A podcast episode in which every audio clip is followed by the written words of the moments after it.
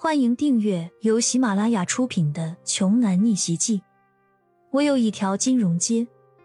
作者：山楂冰糖，由丹丹在发呆和创作实验室的小伙伴们为你完美演绎。第一百五十八章，李欣是真的没有想到，骄阳的二叔竟然会奇葩到这种地步。尽管之前骄阳和他讲过。家里这些亲戚的各种做派，但是闻名不如见面。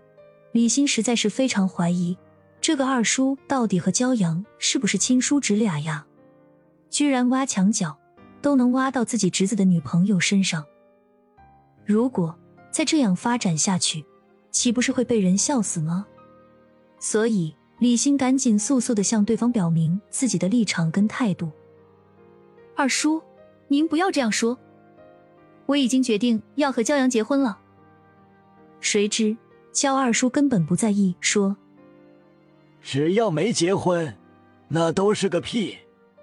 小心呐，你是城里来的好姑娘，见识广，学历高，你可得想清楚了，也得好好看清楚了。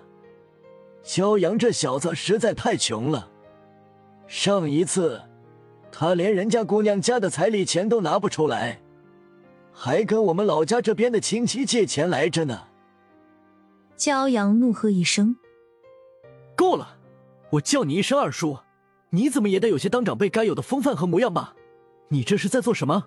星星可是我的女朋友。”焦二叔被骄阳的这一嗓子给突然吼愣了，不过没几秒钟，他立马就反应过来，两眼瞪得溜圆。愤愤的回应道：“你个小兔崽子，还敢吼我？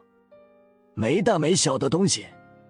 行，我原本过来是想让你到我们家里过一晚，现在看你这个态度啊，想都别想了，你自己想办法吧。”这个焦二叔啊，嘴上说的倒是漂亮，还邀请焦阳到他们家住。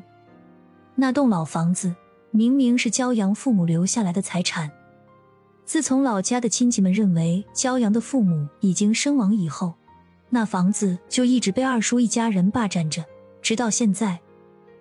祭祖活动明天才开始，所以今天晚上焦阳和李欣只能开车去县城里找一家宾馆休息了。对于二叔难看至极的脸色，焦阳完全无视了，他直接打开后备箱。里面装满了礼品，这都是他在回来的路上顺手买的。焦二叔看到满车的礼品，眼睛都发光了，嘴上还是在倚老卖老，装模作样的明知故问道：“干什么？想送礼呀？那多不好意思啊！其实我也不是不近人情，毕竟咱们是有血缘关系的，亲的不能再亲的亲人嘛。”我也不为难你们，今天晚上还是就在我家睡吧。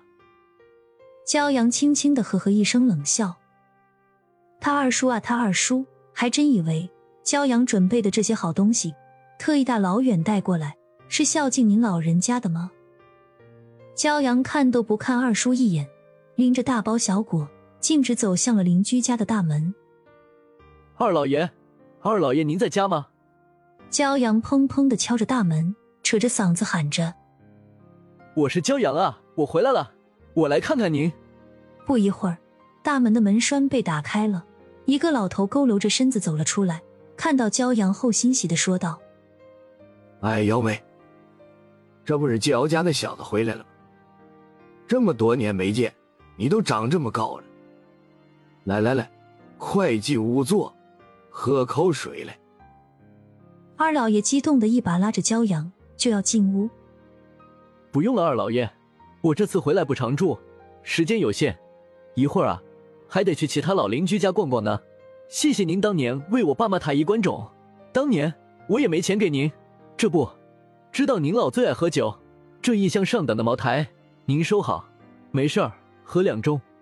骄阳将双手抱着的那一箱茅台。直接放到了二老爷家里那个很有年头的老式五斗柜里，随后就转身离开了。